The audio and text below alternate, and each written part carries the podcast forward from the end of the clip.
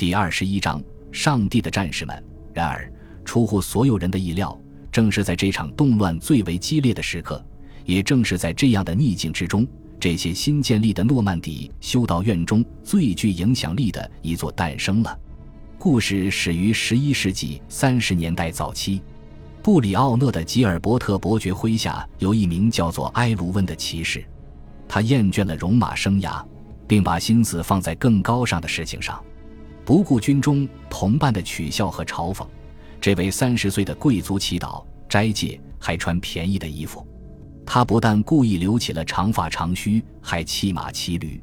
最终，他的领主答应解除他的职务，让他追求他真正想要的生活。然而，在诺曼底所有现有的修道院中，埃卢温都未能找到心灵的慰藉。因此，一零三十四年。他在位于伯勒维尔阿普托的属于他自己的土地上建立起了自己的宗教场所。五年以后，他又将其迁到了距离里勒河几英里远的一处更合适的新址，此地称作勒贝克。如今该地则名为勒贝克埃鲁安。若不是兰弗朗克的不期而至，埃卢温无疑会止步于这些极小的作为。兰弗朗克生于意大利，是一位世界闻名的学者。数年前，他曾来到诺曼底讲授人文科学，但是和埃卢温一样，他也逐渐对自己的事业心生失望，并日渐笃信宗教。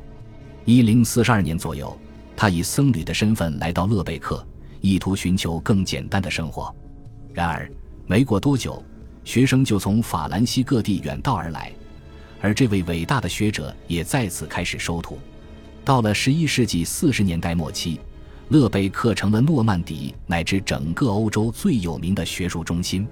此时的埃卢温担任其院长，而兰弗朗克则担任副院长。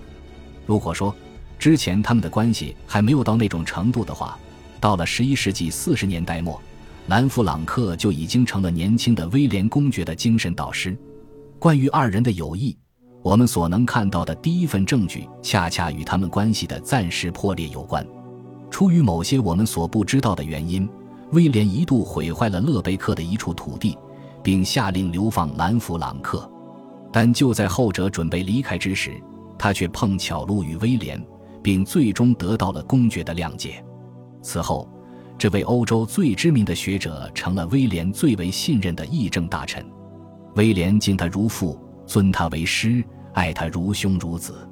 普瓦捷的威廉如是评价他们二人的关系。他指出，威廉把灵魂托付于他，并把他提升到一个最为崇高的地位上。这样一来，他就能监督诺曼底的所有神职人员。实际上，在整个诺曼底，到处都有明确的迹象表明，随着威廉公爵步入成年，一股伟大的宗教复兴潮流开始了。例如，这一时代俨然成了兴建修道院的黄金时代。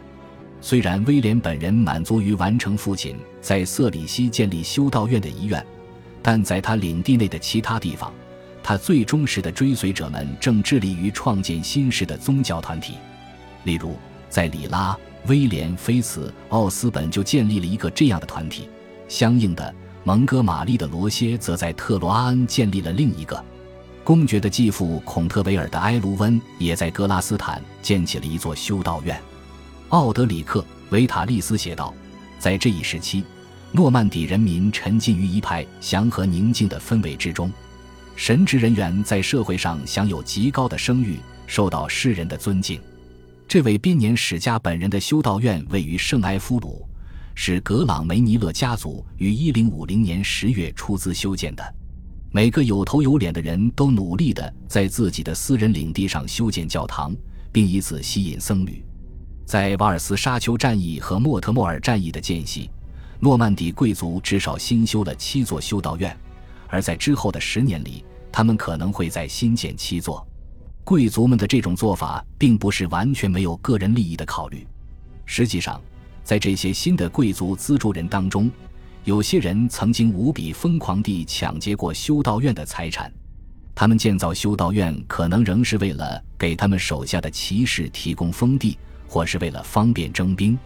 当然，与此同时，无论是男修道院还是女修道院，这些修道院都可以彰显其主人的地位。其彰显领主对于特定地区的控制力的效果，丝毫不亚于在领地里新建一座城堡。同时，随着修道院数量的大量增加，贵族之间也开始攀比，都想成为最为慷慨的捐助人。当然，即便把所有因素都考虑在内，大多数新修道院能够建立，虔诚仍旧是最为重要的原因。毕竟。领主最终将埋葬在自己亲手所建立的修道院中，而这里的僧侣因感恩于他的慷慨施恩，也将会带他向上帝祈祷，帮助他的灵魂获得永生。这些修道院的心还表现在其建筑风格之上。在此之前，诺曼底地区的教堂都属于同一种建筑风格。自从罗马陷落以来，这一风格就风靡欧洲大陆。墙面平整并向远处延伸，墙上除是以油画或挂毯外，则别无他物。但在十一世纪中叶，得益于教会庇护人的大笔捐款及工匠的精湛手艺，这些建筑的表面突然变得有立体感了。设计者运用柱子、圆拱、壁龛和走廊，不断增加或是减少建筑物的深度。这种建筑不但看起来精密而宏伟，最为重要的是。它看起来极为有序，这是随罗马帝国一同消失的那种建筑风格的回归。基于这一点，这类建筑一度被12世纪的早期历史学家称为罗马式建筑。其风潮最先出现于11世纪20年代与诺曼底相邻的安茹地区，在后来的几十年中，它风靡整个诺曼底。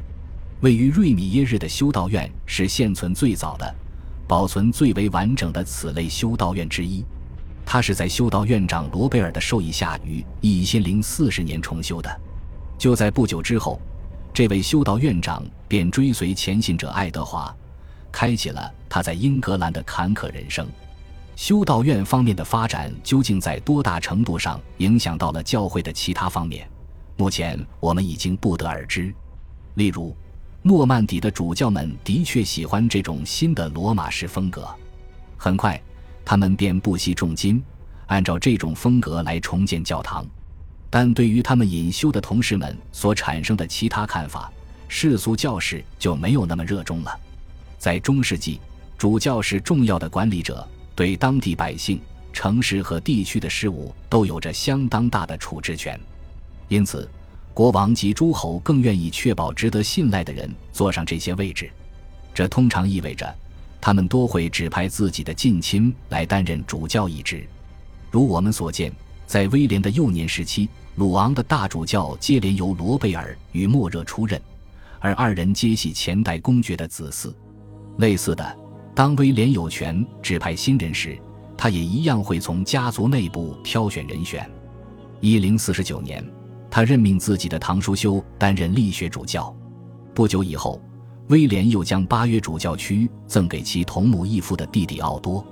来自社会的最上层，这一点意味着，中世纪的主教们一般不愿放弃奢华的生活，因为他们早已浸淫其中。即便保有这种生活方式，意味着偶尔要将神职出售给出价最高之人，或者放弃教堂的部分财产，他们也不改其故。他们通常也不甘心放弃那些非教士身份的亲戚所享有的世俗欢乐，就像他们的治下大多数的教区牧师一样，许多主教也有妻子或者情妇，这自然也意味着他们之中的许多人也都有自己的孩子。这正是修道院改革派最关注的问题。很明显，教职的买卖会让教会职位不断落入不称职的人手中。而如果已婚的神职人员坚持要提拔自己的后代的话，也会造成类似的后果。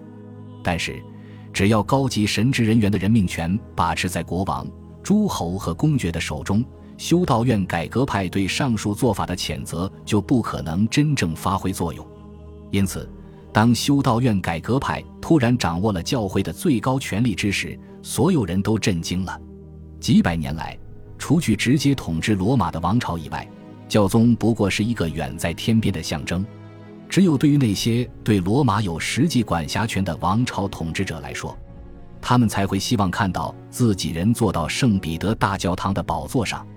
但当神圣罗马帝国皇帝亨利三世于一千零四十八年指定他的亲戚利奥九世担任罗马教宗时，这一局面发生了翻天覆地的变化。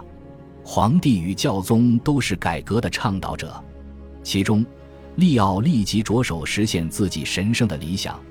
他要求神职人员必须奉行独身主义，并驱逐那些通过购买的方式取得主教身份的人。一千零四十九年。刚刚当了十个月教宗的利奥出访法兰西，他也是一百七十一年间首次出访法兰西的教宗。同年，他还在兰斯召开了著名的宗教会议，在会上，他谴责那些不能达到他所提出的那些苛刻的标准的神职人员，并对所有缺席之人施以绝罚。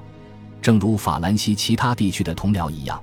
响应教宗号召来到兰斯的诺曼底主教团接受了考验，并被发现不符合要求。塞埃主教因为在一次军事行动中意外烧毁了教堂而受审。库唐斯主教则在同年早些时候以购买的方式得到了这一位置。他之所以能免受解职的下场，是因为他发了这样的誓，即自己接受这份教职完全是出于家族的强迫。威廉公爵也是在这个时候得知教宗不同意他与佛兰德的马蒂尔达联姻的。可以想象，对于威廉指派其同母异父的弟弟奥多担任八月主教的决定，利奥会作何反应？奥多此时不过是一个不到二十岁的少年，而且还有传言称他耽于肉体享乐。即便如此，在宗教会议结束后不久，奥多还是成功当上了主教。